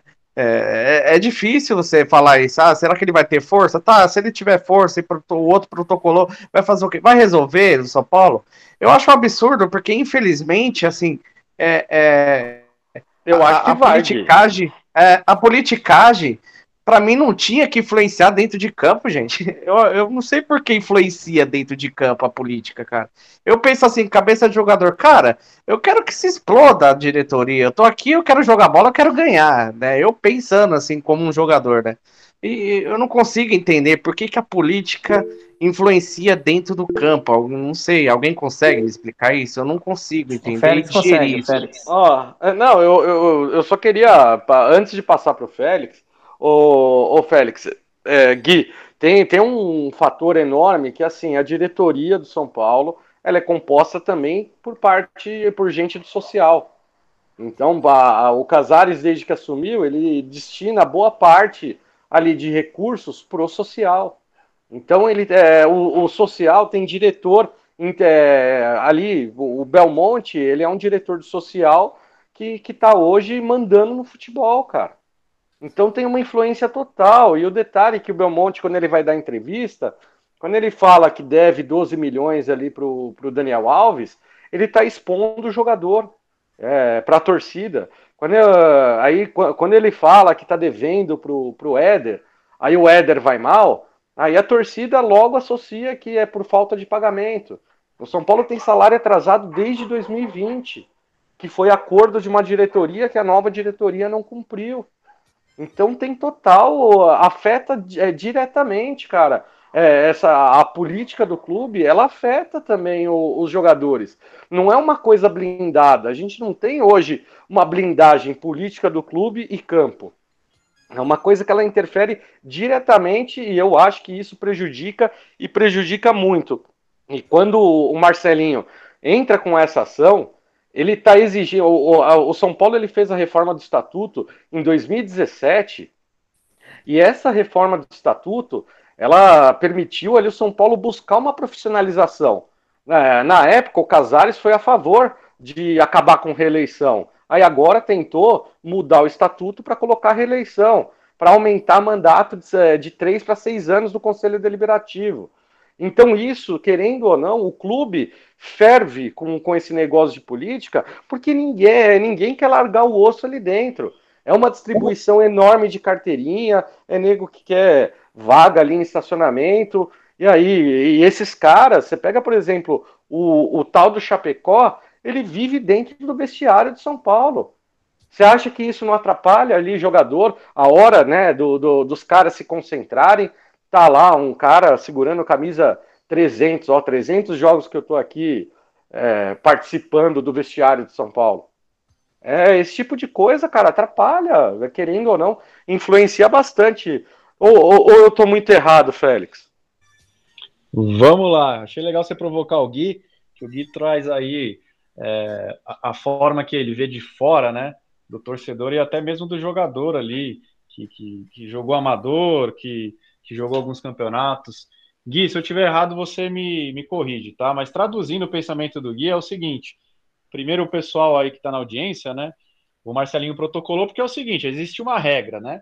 O clube, o clube é uma associação, a associação tem o seu estatuto que deve ser seguido, tá? E o que está acontecendo é que uh, a diretoria está ferindo o estatuto. O estatuto fala que você só pode entrar é, de chinelo na área da piscina, você só pode entrar de chinelo na área da piscina, tá? Se fala que diretor do social não pode ser diretor de futebol, não pode. Independente se o cara é bom, se o cara é ruim, se o cara é posição, situação, se é bonito, feio, legal, São Paulino, Santista, portuguesa, não importa. Então, primeira coisa, estamos ferindo o estatuto desde o início da gestão do Casares. Ô Félix, uma, uma, um detalhe, né? O, o Belmonte ele poderia ser o executivo de futebol, mesmo aí, a torcida não gostando, tudo, desde que ele se licenciasse do cargo de conselheiro. Ele, tinha, ele, teria, então. ele teria que abrir mão do cargo de conselheiro para aí sim ele, ele poder exercer a função, e detalhe, uma função que é remunerada. Hoje ele é conselheiro e ele, e, e ele é não remunerado. Então, é, é, isso é um conflito de interesse. Ele, é, é, ele que é um órgão fiscalizador, conselheiro é um órgão fiscalizador ali do clube, como é que ele vai fiscalizar o, o, os próprios atos dele? Perfeito, Dani. Então, só o pessoal entender, estão ferindo isso, né? E aí, por que, que ele não faz isso, não se licencia, né, e vai receber? Talvez porque o voto seja importante do conselho, talvez porque ele faça é, esse jogo político dentro social. Mas, isto posto, estamos ferindo uh, o estatuto. O que eu consegui entender do Gui, que é uma visão de fora ali, não tanto da política, é que, ok, vamos tirar, vamos acreditar que o Casares deu um passinho atrás e exclua o Belmonte. Será que a pessoa que ele vai trazer vai ser uma pessoa realmente é, de mercado, gabaritada, ou vai ser um outro é, político ali para dar um apoio, para fazer? Então, na verdade, acredito que o Gui quis dizer isso. Mudam-se as peças, o tabuleiro mexe, mas o jogo é o mesmo, entendeu? Acredito que foi nesse sentido. E agora Sim. fazendo, né, fazendo o que você, o que eu, o que o Marcelo, que estamos mais ali é, envolvidos na, nas notícias, né, da política, é, porque a gente acha tão importante. Porque, primeiro, tá ferindo estatuto, cara. Ferindo estatuto, você tá contra a regra. Se é contra a regra, não pode. É, se fosse o Murici, não pode, não importa. Um exemplo, né? Então, se tá contra a regra, não pode. Se vai trazer outro cara e pode dar certo, não sei, mas pelo menos vai estar dentro do estatuto. Então tem, tem, tem que protocolar mesmo, a oposição tem que dar voz, porque senão vira vários. Uma hora é, é esse cargo, outra hora pode ser outra coisa. Vamos imaginar que os contratos, né, não passou ali o valor, mas eles começam a não avaliar contratos é, de valores X que o estatuto prevê, porque não quer e segue. Se ninguém reclamar, se ninguém protocolar, se ninguém bater perna, vai passar. Então é muito importante, sim. Infelizmente a política é, do clube é, tem muita influência no, no futebol. Haja vista o, nossos rivais, né? O Santos agora parece que começou a acertar. Cara, com todas as joias, com todo o dinheiro, o Neymar, etc., o time mais falido, devendo mais que todo mundo. É, o Corinthians, de muito tempo, de Dualib, de devendo para Deus e o mundo, continua devendo. Não sei, essa diretoria a gente não tem conhecimento se está conseguindo acertar ou não. Palmeiras, Mustafa, tinha família que não sai de jeito nenhum lá. É, parece que depois é, do racha que o Paulo Nobre conseguiu entrar, as coisas vieram melhorando. Então, lógico, não é de um dia para o outro, mas sim, tem influência, essa influência é importantíssima, porque você tem que ter profissionais no mercado, profissionais, gente boa, gente com, com oxigênio de fora, e não de dentro para fora, mas sim de fora para dentro. Essa é a minha opinião. Ah, ô, Félix, e teve um detalhe também, por exemplo, se a gente pegar o, o exemplo do, do Flamengo, que não é SAF, que não é clube empresa, o, um, do, um dos caras mais importantes ali, que até é reconhecido pela torcida do Flamengo, é o trabalho do Bandeira de Melo. Porque ele pegou, ele pegou o time é, devendo, quase foi rebaixado. Pô, aí teve que chamar o Vanderlei Luxemburgo ali, que na última rodada lá, caso projeto, da portuguesa, projeto. o projeto acabou salvando ali para não, não cair. E ele, e, e ele avisou a torcida. Ele falou: vamos passar por momentos difíceis, mas a gente vai equilibrar e vamos pagar a dívida. Vamos é, é, transformar o Flamengo. E não à Duvidoso, toa. Ele... hein? Duvidoso. Oi? Até hoje eu me pergunto onde que o Flamengo conseguiu tanto dinheiro assim, pagando salário, devia tanto, paga salário para astronômico. Eu não sei, eu tenho dúvida até hoje, mas segue aí. Não, mas, é, mas esse foi o ponto, o, o Gui. É, ele, ele falou, ele foi honesto com a torcida. Então o Flamengo ele passou por, com times horríveis, quase caiu. Só que em compensação equilibrou as contas. Porque não é que o Flamengo não tem dívida. Só que as dívidas do Flamengo, elas são administráveis. O Flamengo no ano de 2020 ou 2021, se eu não me engano, faturou um bilhão de reais. Então, é assim, é um dinheiro astronômico que entra e esse dinheiro começa a ser revertido para dentro do futebol. E aí, e o São Paulo, o que, que ele faz? Todo ano, entra ano, sai ano. É, olha só, o, qual a necessidade do São Paulo ter contratado Orejuela, por exemplo, gastar 13 milhões por 50% do passe desse cara? É, e aí, com isso, assim, na hora que a gente pega, pegando só aí a, a parte aí do, do, do, Casares, né? O Casares ele tinha que ter feito isso, ele tinha que falar, ó, vamos enxugar. É, ah, mandou Daniel Alves embora, mandou Hernanes embora, mandou Ronfran embora, é, fez acordo com todo mundo, mas em compensação continuou contratando. Pega a contratação do Nicão, vai aí para um salário de quase 600 mil reais por mês né, pagando luvas, pagando salário, aí pega o, o Alisson, 300 conto por mês. Aí, é, então, assim, o, o Casares ele, ele quer montar um time competitivo, mas a, as dívidas do São Paulo elas não param, é, não param de subir. O São Paulo continua tendo um é, ano após ano deficitário. E isso daí é, com, é, é coisa de gestão. Então, por isso que a política ela é, ela é tão importante e atrapalha muito o campo, porque, cara, lembra da, da frase dita ali pelo, pelo Vampeta? Eles fingem que eu pago, eu finge que jogo? É, é, mais ou menos isso que pode estar acontecendo dentro de São Paulo. Então, passa técnico um, dois, três, quatro técnicos aí e todo mundo reclamando o quê? É, é, elenco reclamando aí de ah, que, é, que o tá, o treinador per, perdeu o vestiário, entendeu? Então é, é muito complicado, mas galera, estamos aí praticamente o assunto tá, tá rendendo bastante, mas o tempo urge. Vamos falar aí de São Paulo e Santo André?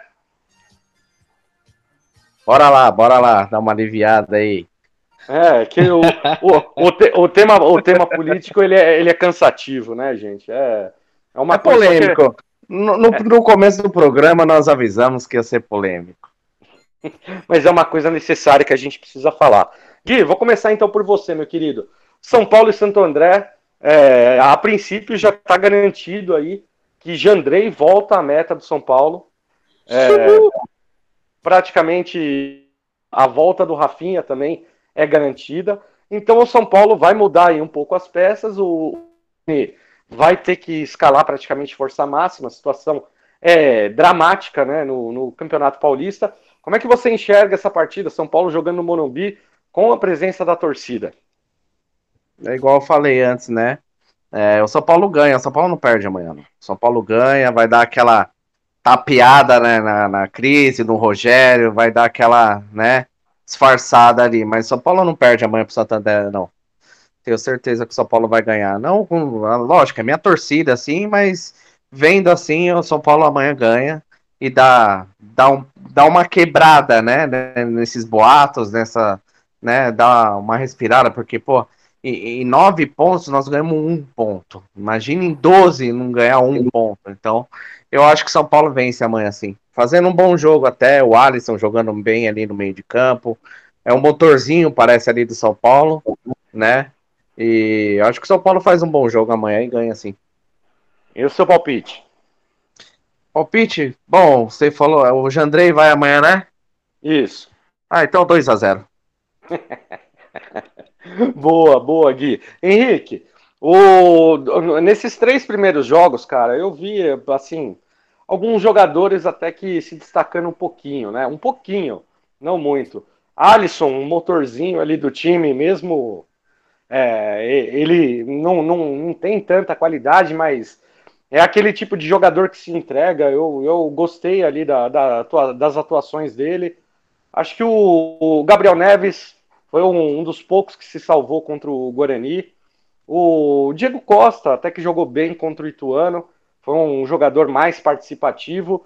É, como é que você vê aí esse time de São Paulo para enfrentar essa equipe do Santo André, que, assim, né, é, não é uma equipe boba também, né? O Santo André costuma dar trabalho e Jandrei aí, que estreou muito bem e vai ter oportunidade de novo. Como é que você vê esse São Paulo para encarar o Santo André no Morumbi, Henrique? Pô, foi até legal você falar do Diego Costa, porque coincidentemente ou não, a zaga falhou quando teve Miranda e Arboleda, né? Ela não falhou com tanto com o Diego Costa, que eu sou um crítico até exagerado dele, mas que eu acho que ele pode render mais. Eu gosto da volta do Jandrei. Eu acho que o Volpe teve praticamente dois anos, né, se não me engano, de oportunidades e a gente sempre quis uma sombra e chegou o Jandrei. Foi muito bem no primeiro jogo, pegou o pênalti, fez outras boas defesas e eu acho que ele passa uma segurança que o Volpe hoje não está passando é, para o time, né? Foi bem segura a estreia dele, né? Foi. Você vê que as, as pessoas chutaram. Só que ele conseguiu fazer o que o Volpe não tem, não tem conseguido fazer. Infelizmente, o Volpe foi bem por muito tempo, tanto que a gente pediu a contratação, ele ficou e aí parece que é aquela cena, né? Todo mundo que vem emprestado, depois que é contratado, não rende. É... O Gabriel, o Gabriel Neves, pô, eu, eu, eu, gostei muito do futebol dele. Achei que ele foi muito inteligente no jogo do Guarani. Ele conseguia fazer inversões, ele conseguia fazer lançamentos, algo que o São Paulo é, não tem, mas precisa mais. E o Caleri, né? O Alisson, ah, desculpa, o Alisson antes para mim é o tipo de jogador, como você disse, ele, ele não é o craque do time, mas ele é dedicado, ele é muito esforçado e o São Paulo precisa disso. Precisa de um jogador que, que corra, que vibre, que, que, que faça mesmo, né? Porque... Trabalhador, né? Exato, porque o resto parece que perde a bola e. Ah, perdi a bola. E ele não, ele tá lá, ele tá correndo para tudo quanto é lado, ele, ele tenta. Né? Ele vai errar, ele vai errar, mas pô, pelo menos erra tentando, não, não sendo omisso. E para mim, o o Calério. O Calério é o cara que, pô, a bola chega nele, ele põe para dentro. E aí o Rogério não pode sacar ele de um jogo, por mais que já estivesse ganhando lá de 3 a 2 faz mais gol, vai para cima, né? Deixa o Caleri deixa os atacantes, vamos, vamos marcar mais gol. A gente tá precisando ganhar essa confiança lá no ataque também.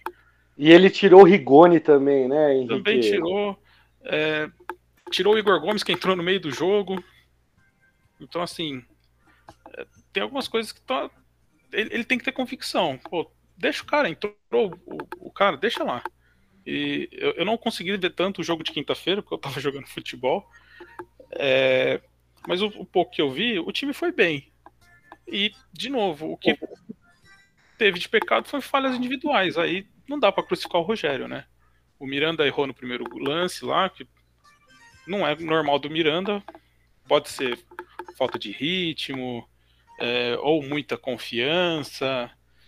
É, mas esse dinizismo que parece que ficou no São Paulo não, não sai nunca mais, pô. Eu, Impregnou. Eu, é, eu sou da época que eu sou zagueiro. Pô, tá difícil, cara. Chuta pra frente. Deixa, o, deixa o atacante brigar com outro zagueiro lá nem que a bola volte, pelo menos ela vai dar uma parada ali no meio de campo e você tenta controlar o jogo de novo. Agora, toda hora ficar nesse toquezinho, acho que tá na hora de algum técnico chegar lá e falar: Meu, é o Alex falando. Tá ruim, joga pra frente. O Alex fez isso na copinha. Eu lembro falando: Olha, tá feia aí a coisa, joga pra frente. Daí a gente se vira. E o São Paulo até fazia gol. Então, eu acho que nos três primeiros jogos foram isso. Eu tô muito confiante que amanhã são Paulo vai ganhar, vai dar uma resposta. Eu acompanho o Guilherme que vai ser 2 a 0 E eu acho que amanhã vai ser aquele é, sopro de. Pelo menos vai dar uma iludida na gente, sabe? Vai jogar bem, vai ganhar, e a gente vai falar, pô, agora o São Paulo se encontrou. Aí a gente vê os próximos jogos. Mas acho que amanhã a gente ganha e vai ganhar bem, tá? Maravilha. 2 a 0 então, né? 2 a 0 Boa. Johnny, seu, é, seu palpite, meu querido, e você acha que o São Paulo estreia finalmente aí na temporada 2022, amanhã contra o Santo André? Eu tô até com medo de dar o meu palpite, porque ele é igual dos caras. Tô com medo de, da gente estar tá muito confiante e quebrar a cara. O São Paulo gosta de fazer isso com a gente, né? É, o Paulinho mandou 1x0 aqui, Johnny. Johnny, o Volpe é banco, hein? Só lembrando. Não, então, por isso, o zero eu vou manter. Agora, não sei se eu vou de 1x0 ou de 2x0. Acho que vou de 2x0, né, cara, também. É, eu acho que agora vai. Chegou a hora de... Ataque melhorou, né? É, o time teoricamente titular do São Paulo que vai jogar, né? Então, na teoria, a gente está com tudo que tem de melhor. É, e, e, eu acho que agora é para ganhar, não é um jogo tão difícil, Santo André não é esse bicho papão aí. E é só o Ceni não inventar, fazer o feijão com arroz ali. Eu acho que dá para meter um 2 a 0 ali. Boa, boa. Marcelão, Reinaldo ou o Wellington na lateral esquerda? Pois é, né? Complicado aí. Falando um pouquinho que o Henrique comentou, né? Na minha época, zagueiro tinha que falar assim: mantenha a bola mais longe possível do gol. Era chutar para frente, não era para ficar a bola perto da área. O goleiro que falava isso. Agora tem esse dinizismo mesmo, que o goleiro tem que tocar para o zagueiro, o zagueiro tem que tocar para o outro, que tem que voltar para o goleiro, que tem que jogar bonito ali e sair com bola no pé, né? Coisa ridícula que aquele maldito técnico nos trouxe. Mas enfim, vamos para os palpites aí de Santo André, minha análise aí do jogo do Santo André. Acredito que o São Paulo vai ganhar, claro, né? Acho que acabou os testes já, o CN já testou no primeiro jogo, no segundo jogo, no terceiro jogo. Então ele já sabe quem joga, quem não joga e como o time joga. Então chega de teste. Então ele vai ter o time disponível aí, tirando o Luan, o Patrick, eu acho que era uma peça importante para estar nesse time aí. O Luciano eu não sei, porque o Luciano terminou muito mal a temporada, então não sei se ele é todo isso, não. Então eu tenho minhas dúvidas aí sobre o Luciano, é, sinceramente. Jogador importante, mas não tem mostrado muito resultado em campo, não. Porém, a gente tem o Caleri, o Caleri, jogador fantástico, que aqueles gols que ele tá fazendo aí, os gols de cabeça que ele fez, eu, eu falo assim, nunca que o Pablo faria um gol daquele. Nunca. Jamais. É, um, é o gol de quem busca o gol, né? Quem quer fazer o gol. E o Pablo não tem, não tinha essa vontade de fazer gol. Ele fugia da bola, vamos assim. Se antecipar do é, zagueiro. Vai né? lá, se antecipa, dá uma cabeçada forte pro gol, né? Parece um chute, né? Então, o, o Caleri realmente está com muita disposição de fazer o resultado, de fazer bons jogos pelo São Paulo. Com relação a, a, ao, ao Jandrei, né? Eu acho que é cedo para avaliar apenas um jogo, mas eu gosto da, do revezamento. De fato, é necessário aí fazer o revezamento para dar é, minutagem para todos aí e ver é, depois da, na fase. Espero que a gente vai chegar na fase de mata-mata aí, é, dar oportunidade para quem for melhor na competição. Né? Para quem tiver melhor, mais condições, eu acho que tem que, que assumir mesmo. É, o Wellington eu preferia, viu, Dani? Mas, infelizmente, eu acho que vai ser o Reinaldo mesmo. Na, na direita, o Rafinha, né? Embora o, o, Igor Vinícius né, não fez uma maior partida contra o Red Bull, né? Fez uma boa partida contra o Red Bull. É, Também achei. Gol? Não foi mal, não. Só que eu prefiro, é claro, é, duas partidas boas do Igor Vinícius, aí cai o dilúvio, aí não tem jeito. Então é melhor o Rafinha, que é mais, é mais saudável. E o meu palpite vai ser 3 a 1 pro São Paulo, porque eu acho que o Jandrei vai levar um frango que. Nossa, Olha só, Marcelo. Eu quero só ver essa rede Marcelo. social, mas vai ser ele frango feio. Ele que ganha que você me diz isso aí, Johnny? Ele ganha, mas... ele ganha. É, Esse comentário do Marcelão aí. Vai ser aquele frango que o Cine vai falar, vixe, vixe, é. viu? Ele também falha, né? Ele é Mas vamos ganhar. 3x1 pro São Paulo. Tá certo. Boa. Ô, Félix, e você, meu querido? São Paulo aí pro, provavelmente vai com, com o que tem de melhor disponível. E eu acho que isso inclui o Jandrei para tristeza do Barcelão. Vamos lá, né? O Santo André tem quatro jogos, São Paulo tem três. Santo André fez. Iniciou 0 a 0 com o Botafogo, um pontinho.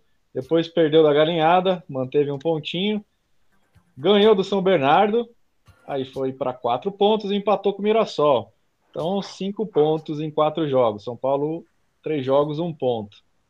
Isto posto, eu vou dizer para vocês o meu palpite da razão. Meu palpite da razão é São Paulo 2, Mira, é, Mirassol, São Paulo 2, Santo André 0. E o palpite do coração é São Paulo 4, Santo André 0. Esses são os palpites e vem na minha, viu? Não vai tomar gol não, Marcelão.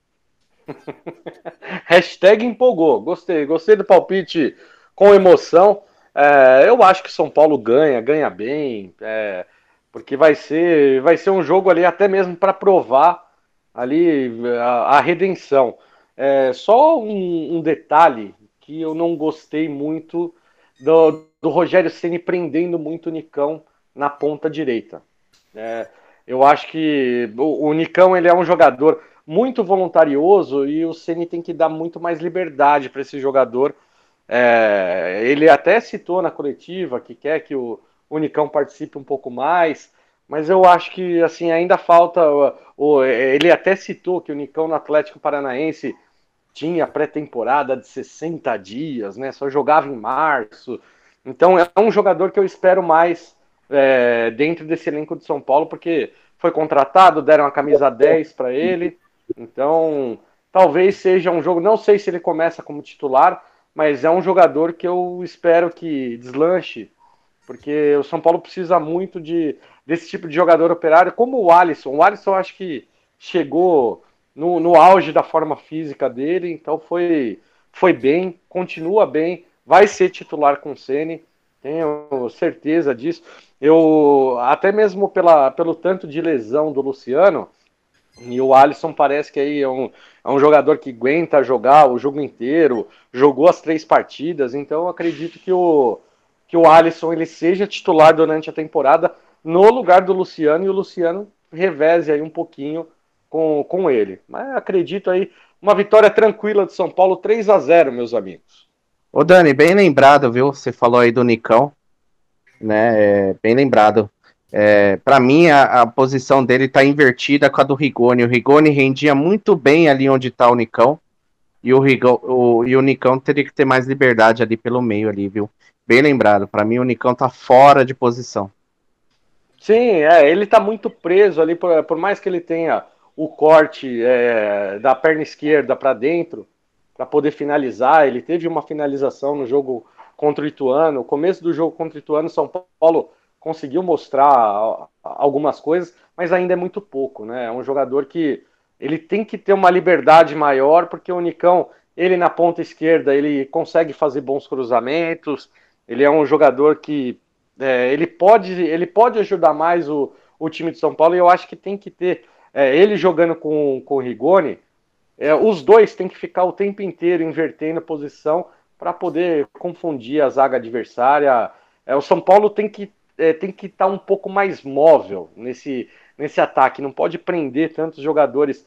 Na, é, o, o time do Rogério Ceni está um, tá muito posicional nesse começo, obviamente que é, é o começo de temporada, a gente sabe que os jogadores não estão 100% da, da sua forma física, mas é, é, é importante o Rogério Ceni trabalhar para ter mais variação de jogada. É, e jogando muito posicional do jeito que o São Paulo está jogando, acho que isso acaba atrapalhando também os jogadores do São Paulo. Por isso que, na minha opinião, acho que o Nicão. Ah, você pode ver o Rigoni, ele caiu ali pro, pro lado esquerdo no segundo tempo contra o Red Bull. E ele fez uma, uma ótima partida. E aí eu, eu, eu acredito que ele deva ter cansado. Por isso que o Rogério Senna acabou substituindo ele. Galera, é, eu, eu chegando... concordo, só, só pontuando, Perdão. eu concordo, porque assim, o Nicão ali pela, é, pela direita, ele é só canhoto, ele é muito previsível, então ele sempre vai voltar para o meio. O Rigoni, a, a, melhor fase do Rigoni no São Paulo foi pelo lado direito, por ser ambidestro, ele corta para o meio, vai, corre pela direita. Ele pode ser esse jogador de velocidade, como ele foi no começo, que eu lembro quem escalava ele, o Crespo escalava ele até de ala, né, no, no começo assim. Então, eu acho que ali tá, tá, tá invertida a posição, Nicão e Rigoni. Para mim, o Rigoni que tem que jogar pela direita, que tem mais variação para o meio, para a ponta, e o Nicão tem que vir mais pelo meio, porque pela direita ele é um jogador muito previsível. Ele sempre vai para o meio, cruza para a área, joga a bola para o meio, acaba sendo é, é, mais fácil de marcá-lo, né? Mas vamos lá. Boa, concordo 100%, Gui. Concordo. É, é, exatamente por conta disso que eu acho que o Rogério Senna ele precisa ampliar ali a, as variações de jogada e isso inclui né, os jogadores trocarem um pouco de posição, até mesmo para dar oportunidade quando entrar um, um, é, um Marquinhos, por exemplo, que é um jogador de velocidade que o, que o Ceni tanto pede. É, se de repente o, o Caleri não puder jogar, o Juan é um jogador que ele consegue cair pelas beiradas também. Então acho que o, Rogério Ceni precisa trabalhar esse, esse lado ofensivo. Começou a melhorar no jogo contra o Red Bull, é por isso que eu acredito que a gente vai ter um, um jogo mais tranquilo contra o Santo André, e eu acredito que o São Paulo vai ganhar e vai ganhar bem. É, João, queria começar com você, meu querido. Por favor, seu boa noite e suas considerações finais. É, boa noite, agradecer a todo mundo que ouviu aí. Pessoal que mandou as perguntas aí, continuem sempre mandando, participem mais. É, agradecer o Henrique aí por ter participado também, né? Seja bem-vindo, que é um prazer ele estar aqui. E, cara, dizer que agora vai. O meu palpitão no, no, no palpitão do Portão 6 lá, coloquei campeão paulista. Então, por favor, Ceni, dá uma força aí que eu tenho que acertar o palpitão. O primeiro já acertei que daqui não ia levar a copinha, né? Agora tem que fazer valer aí o Paulistão, gente. Bom, é isso aí. Abraço todo mundo, boa noite. E vamos São Paulo. Boa, boa. É, Henrique, meu querido, cara, obrigado pela sua participação hoje. Sei que a gente estava com a bancada cheia. Num... Espero que você tenha gostado. Espero que venha mais vezes participar com a gente. É, por favor, seu boa noite, suas considerações finais. Obrigado pelo convite. Com certeza podem me chamar que eu volto mais vezes. Sempre bom ter a casa cheia assim que gera bastante discussão, bastante argumentos. Cara, queria só agradecer mesmo. É, desejar que o São Paulo volte a ganhar, que a diretoria entenda e entenda o momento e faça uma reconstrução, que pare as brigas políticas. Eu sei que é difícil, mas a gente torce para isso. É, contrariando o João, acho que a gente não vai ser campeão, mas eu acho que o importante é, é voltar aos trilhos e voltar ao, ao São Paulo ao ser o que sempre foi. E muito obrigado aí novamente. Valeu, imagina, valeu você, Henrique. Um abraço, muito obrigado. Marcelão, é, nosso tricolor aí, cara, precisa se livrar um pouco de, desses embates políticos, como bem disse o, o Henrique, e precisa voltar a ganhar urgentemente, porque senão, meu amigo, a vida do São Paulo vai se tornar um verdadeiro inferno se o São Paulo não ganha do Santo André. Por favor, seu boa noite, suas considerações finais. Pois é, né? Difícil, né? É, até hoje a gente defende o, a lenda do rebaixamento no Paulistão, mas se isso acontecer de verdade, aí não tem, com regulamento, né? Aí não tem como defender, né? Mas não vai acontecer, não. Confio aí na vitória do São Paulo. Eu tô, tava brincando, claro que eu não vou torcer contra nenhum jogador do São Paulo. Não vai levar frango, não. Vai ser um bom jogo. Mas eu mantenho o palpite 3 a 1 Acho que o São Paulo pode levar um gol. Mas é agradecer aos ouvintes aí, agradecer ao Henrique pela participação, o pessoal da bancada todo mundo, todos os participantes aí, né? Que mandaram mensagem, que nos seguem nas redes sociais. E no próximo programa aí o Félix vai falar, né? Mas a gente já vai ter a promoção da camisa no uniforme novo do São Paulo que vai ser lançado dia 11.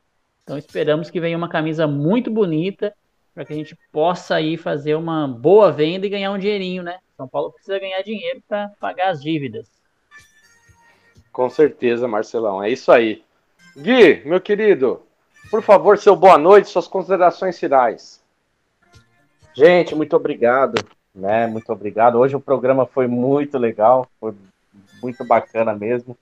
Polêmico, como tem que ser, fica, acho que se torna mais é, mais legal, assim, né? Esse, essa brincadeirinha de vou provocar um, provocar outro, achei muito legal. Achei muito legal mesmo. Agradecer o Henrique aí pela participação. É, foi bom ouvir ele também. Agradecer todo mundo que está ouvindo e, gente, participem, manda mensagem. É legal demais quando a gente lê uma mensagem de vocês, escuta um áudio de vocês. É muito bacana, eu acho muito legal mesmo a participação de todos aí. E obrigado a todos da bancada, uma boa noite para todo mundo.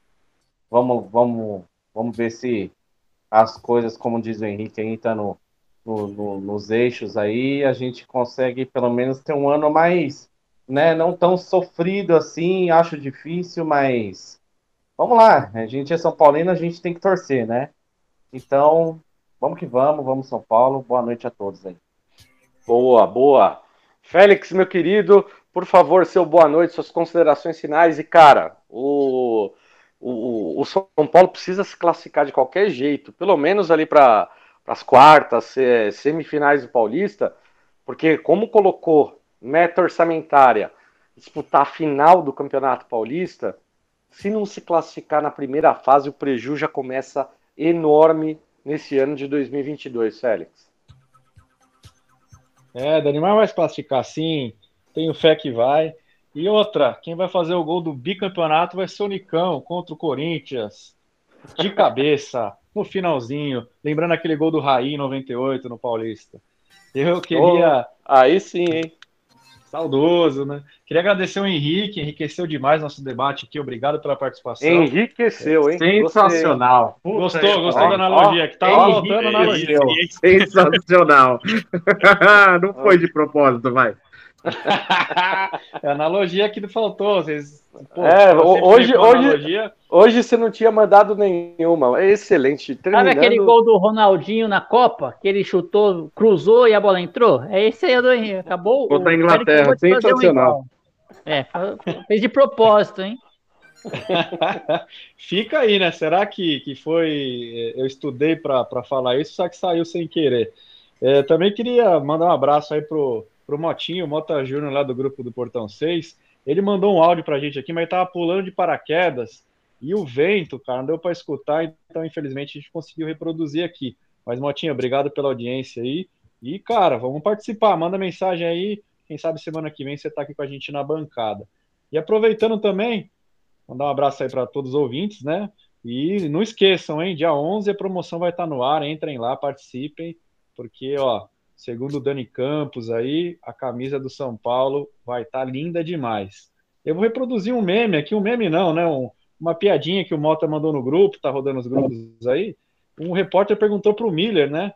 Nosso atacante aí de 92, 93, se o time atual do São Paulo jogasse contra aquele time de 92, 93, quem ganharia? O Miller falou que o time de 92, 93 ganharia por 1 a 0. E aí o repórter perguntou, mas só 1 a 0, Miller? Ele falou, é, né? Porque a maioria já está com mais de 60 anos. Então vamos fechando aí. concordo com o Miller. Obrigado, audiência da, dos ouvintes. Portãocast da Rádio Tricolor. E vamos que vamos, Dani. Vamos, São Paulo. Boa, boa. Valeu, Félix. Obrigado, Gui. Obrigado, Johnny. Obrigado, Henrique, pela participação. Valeu, Marcelão. E valeu aí aos nossos ouvintes, né? O Paulinho, que sempre acompanha a gente, a Nayara, que estava acompanhando, o Rafa Castelox, que participou com a gente. É, te, teve também um, ouvinte lá do, do, grupo do Portão, o, o Félix, quem que mandou o a Motinha. pergunta? O Motinha. É, então, galera, muito obrigado. Não esqueçam, dia 11 vai ter o lançamento da camisa nova de São Paulo e a gente, como prometido aí pelo Félix, vamos sortear a camisa nova aí. Fiquem ligados nas nossas redes sociais, participem com a gente. Muito obrigado a vocês, ouvintes que escutaram a gente até agora. Obrigado a vocês que estão ouvindo a gente no nosso podcast, ali no Portão Cast. Não esqueçam de seguir a gente nas redes sociais, é muito importante para participar da promoção, hein, galera? É, e é isso aí. Tudo isso, gente, porque a Tricolor FC e o Portão 6 são feitos sempre com vocês. Para vocês. E por vocês. Boa, é isso aí, galera. Se São cuidem, Paulo. fiquem com Deus e vamos, São Paulo. Bora. Bora, São Paulo. Não esqueça de assinar o Portão Cast no seu agregador de podcast. Se tiver críticas, elogios, sugestões do episódio de hoje, utilize nossas redes sociais no Twitter, Facebook e Instagram. Saudações tricolores e até o próximo episódio.